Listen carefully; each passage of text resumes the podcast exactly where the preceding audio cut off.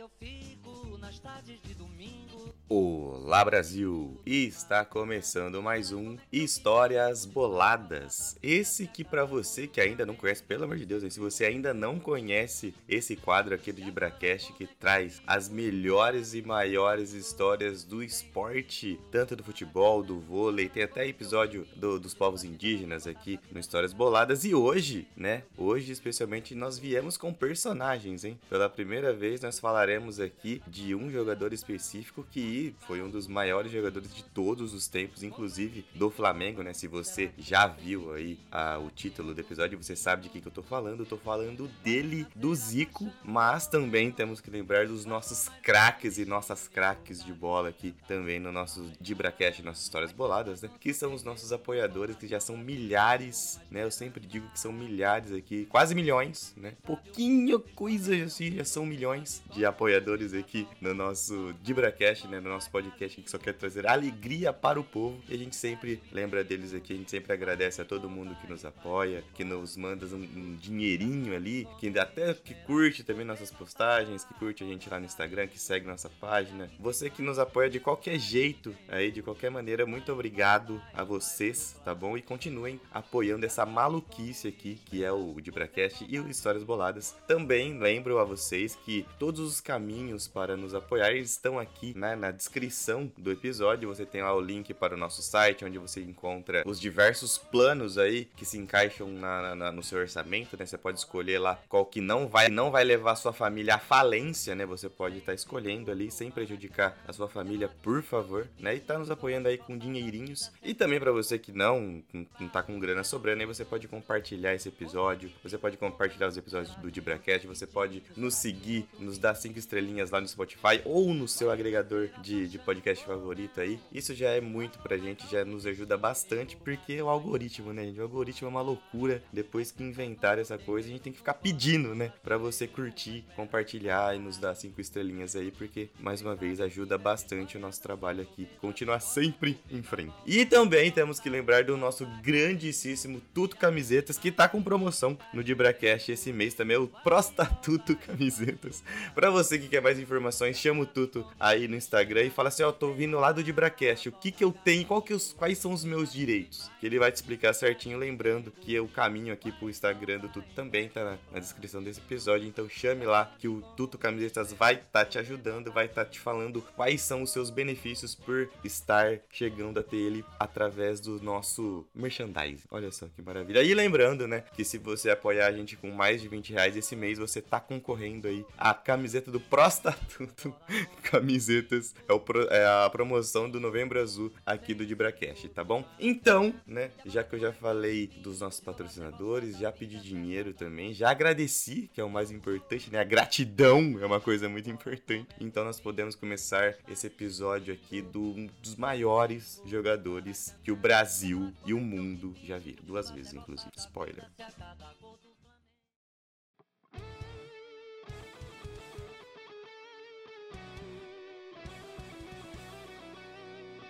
Bom, e como a gente tá falando de lenda, hoje a gente não pode ficar enrolando aqui porque tem muita coisa para falar. Arthur Antunes Coimbra, mas pode chamar de Zico para os mais íntimos, né? Para quem é mais amigo, você pode chamar esse cara de Zico, que foi um dos maiores jogadores do Flamengo e do mundo, né? Porque mais para frente você vai ver os feitos desse cara e eu confesso para vocês antes de mais nada aqui, eu fiquei impressionado porque eu nunca tinha parado para ver a história do Zico, né? Eu fui estudar agora para fazer esse episódio aqui para vocês. E puta que eu pariu, tipo, o cara foi monstruoso e merece toda a honra aí. E hoje eu entendo, né? Porque que muita gente fala que o Zico talvez tenha sido aí, na opinião de muita gente, né, um dos maiores jogadores da história, tá bom? Mas quando é que foi que o Zico começou a despontar aí pro futebol? Bom, o Zico, ele começou jogando futsal ali pelo time do Juventude, né? E foi quando um radialista da época, o Celso Garcia, quando o Zico tinha 14 anos ali, ele descobriu ali, ele viu um talento ali no, no, no menino, né? No garoto e resolveu levar ele pro Flamengo. Então, né? Aos 14 anos, Zico chega pela primeira vez ao Flamengo, porém, né? Como um dos apelidos do, do, do nosso querido Galinho de Quintino, né? Como um dos próprios apelidos ele já diz, o físico do Zico ele não era dos melhores, tá bom? Ele era magrelinho, era aquele... uma coisa que eu reparei bastante também no Zico é que ele parece muito com o Messi. Eu não sei se eu tô viajando,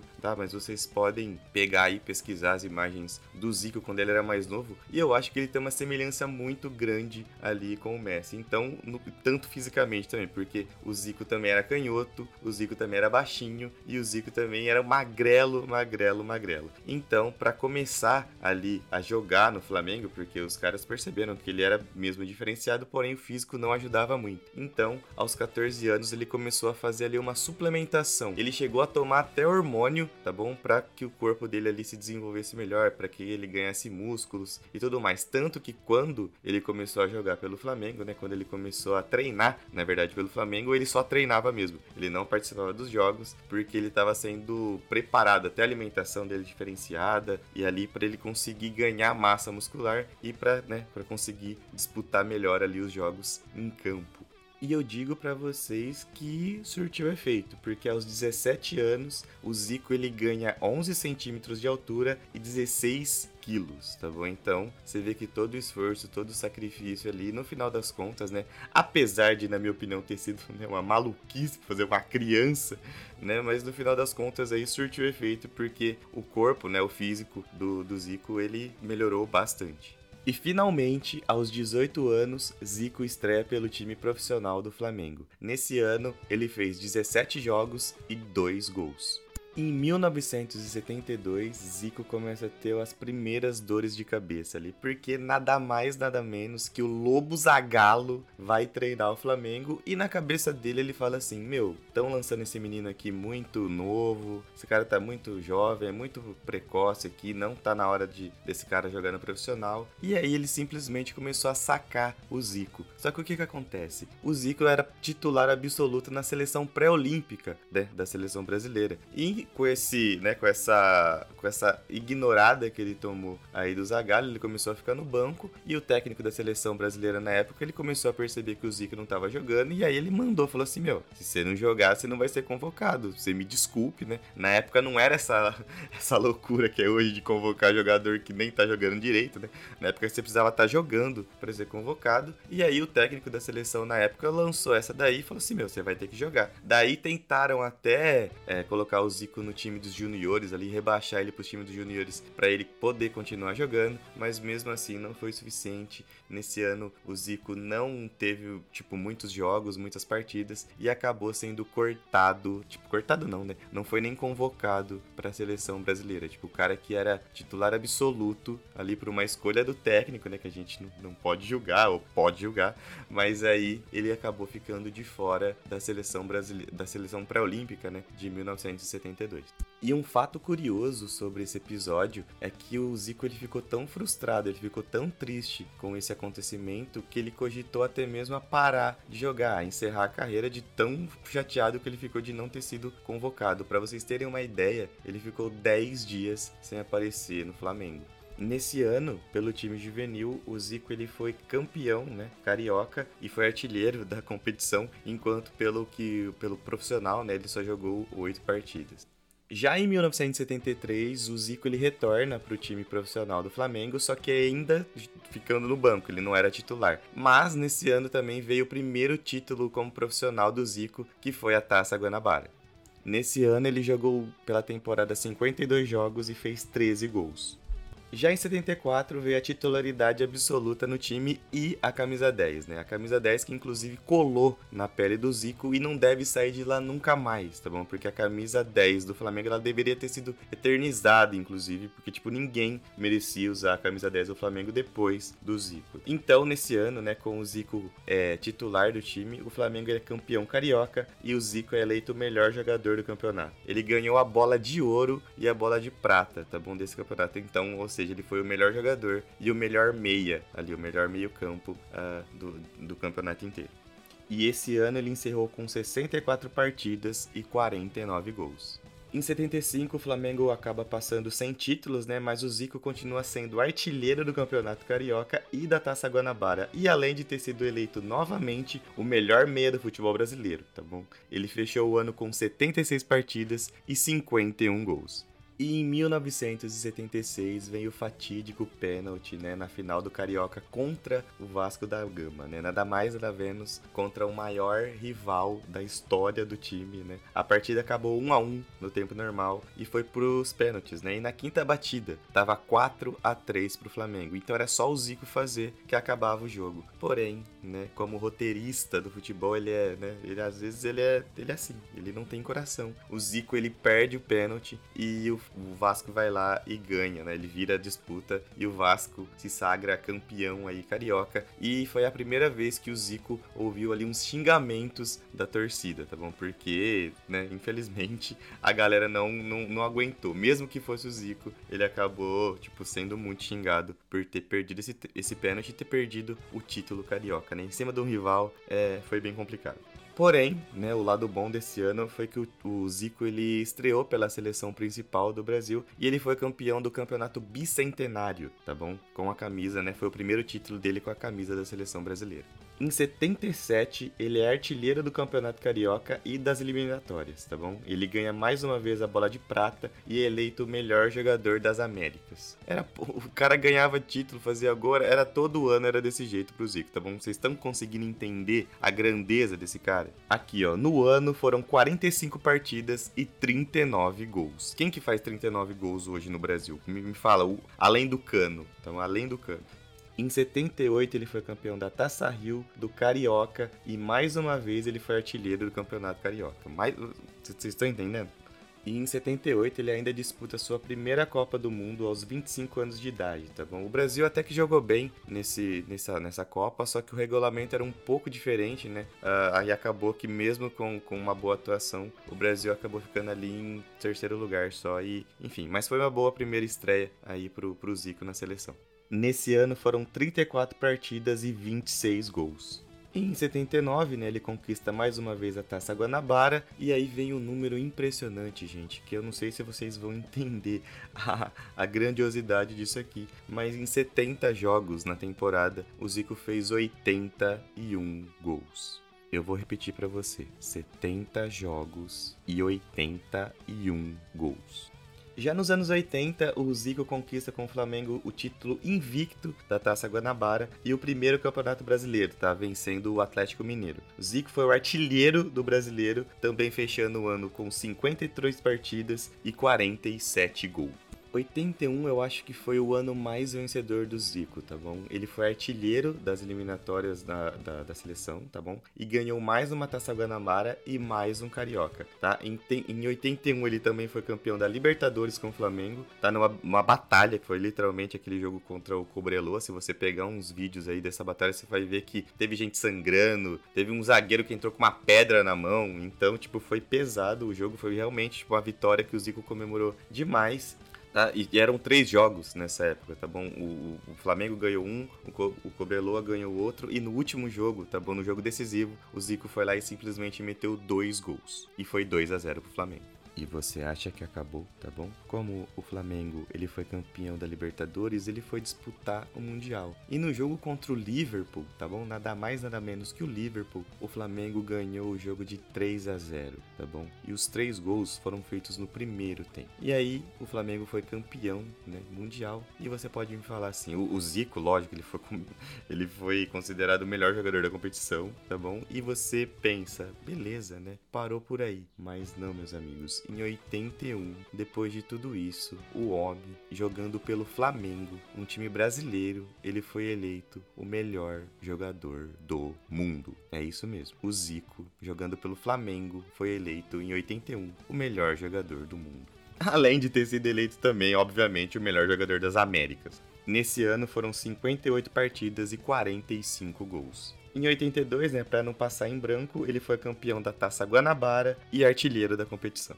Ainda em 82, o Zico disputa sua segunda Copa do Mundo pela seleção brasileira, com aquela seleção né, do Tele Santana que muitos né, falam que foi uma seleção mágica e que, infelizmente, naquele jogo contra a Itália, onde tudo deu certo pros caras, o Brasil foi eliminado por 3 a 2 né? Só que nessa época, ainda o Zico foi considerado o melhor camisa 10 da Copa, além também de ter sido o terceiro melhor jogador do mundo. E nesse ano ele ainda conquista o Campeonato Brasileiro, o segundo Campeonato Brasileiro pelo Flamengo, tá bom? Sendo o artilheiro, o melhor meia e o melhor jogador da competição. O cara jogava pouca bola, gente, pelo amor de Deus. Nesse ano foram 56 partidas e 45 gols.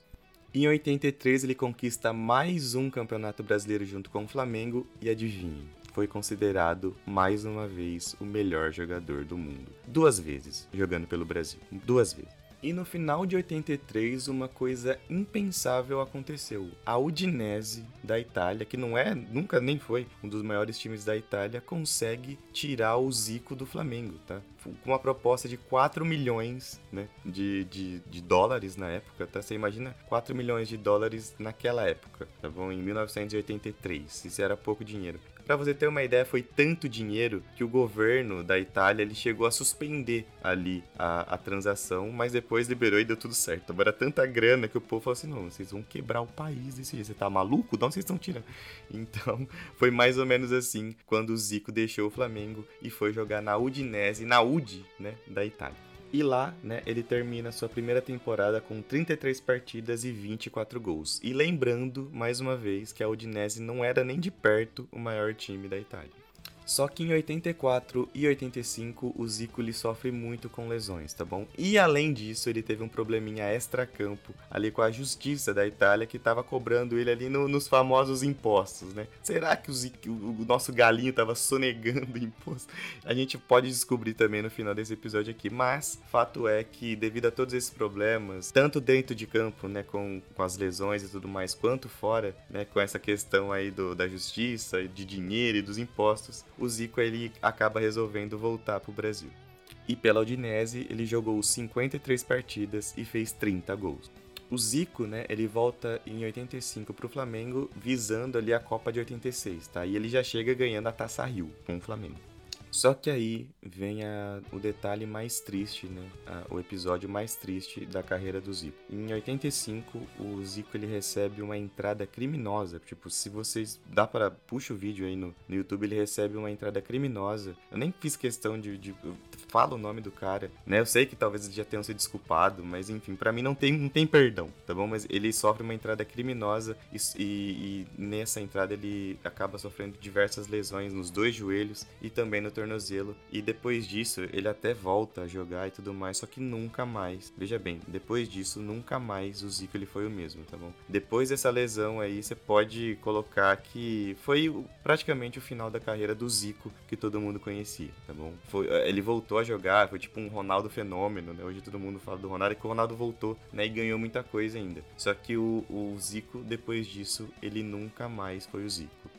Nesse ano, né, devido à contusão e tudo mais, ele jogou 13 partidas e fez 7 gols. Em fevereiro de 86, o Zico retorna aos campos, né, depois de um longo período de tratamento, e ele é campeão da Taça Rio e do Carioca, né, com o Flamengo. E é aí que o roteirista do Brasil ele entra mais uma vez em ação, né? E foi o seguinte, em 86 o Zico mesmo com dores no joelho, ele vai para a Copa do Mundo, ele ajuda a seleção, porém, né, ele fica no banco todos os jogos entrando ali só no finalzinho. Porém, em um desses jogos contra a França, ele entra e já no, no, nos primeiros momentos que ele tá em campo, ele dá um passe, né, pro jogador do Brasil e o jogador acaba sofrendo pênalti. E o Zico, ele era o batedor oficial da seleção, né? Ele pega a bola e vai bater o pênalti e acaba errando, né? O Zico tem um, um, problema muito grande na carreira com esse negócio de pênalti. E o que acontece é que o jogo acaba empatado, nisso o jogo vai para os pênaltis, né? No final das contas na Copa do Mundo, né? E o Brasil acaba derrotado, né? Mais uma vez, né? O Zico fica com essa com esse estigma, né? Do, do, de perder um pênalti importante no momento importante. E depois da Copa, né, o Zico ele opera o joelho por mais duas vezes e fica parado por um ano, fica longe dos gramados por um ano.